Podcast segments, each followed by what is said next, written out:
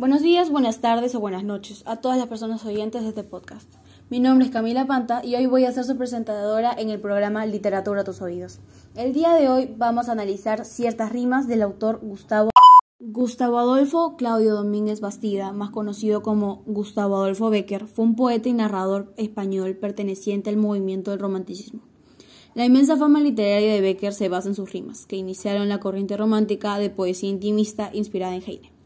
Las rimas, tal y como han llegado hasta nosotros, suman un total de 86 composiciones.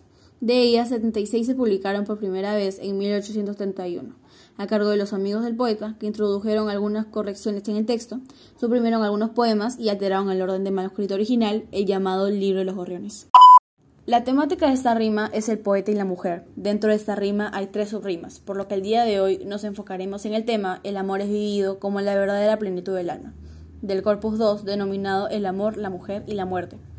Esta rima es como un cancionero que refleja los estados de una historia de amor, desde la felicidad inicial al desengaño, incluyendo el dolor y la desesperación por la pérdida final. El tema principal de estas rimas que vamos a analizar es el amor, y nuestro primer ejemplo es la rima 17, denominada Hoy la tierra y los cielos me sonríen, que dice así. Hoy la tierra y los cielos me sonríen, hoy llega al fondo de mi alma el sol, hoy le he visto, le he visto y me ha mirado, hoy creo en Dios. Esta rima trata de una persona enamorada que está muy ilusionada con una mujer y que tiene cierto amor platónico hacia ella. La actitud del hablante lírico es de ilusión y enamoramiento hacia esta mujer, y eso lo identificamos cuando dijo la he visto, por lo que es una actitud lírica carmínica, ya que está en un diálogo interior muy intenso y emocionado por haber visto a esta mujer.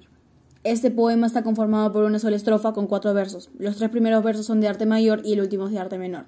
La rima del poema es asonante entre los versos pares.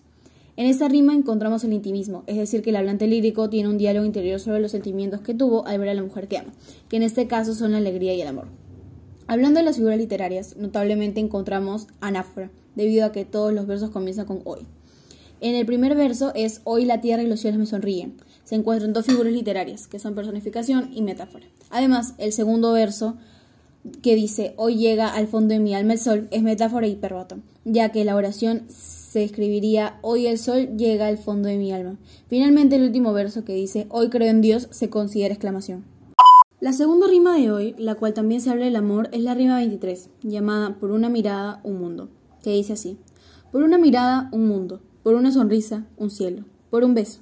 Yo no sé qué te diera por un beso.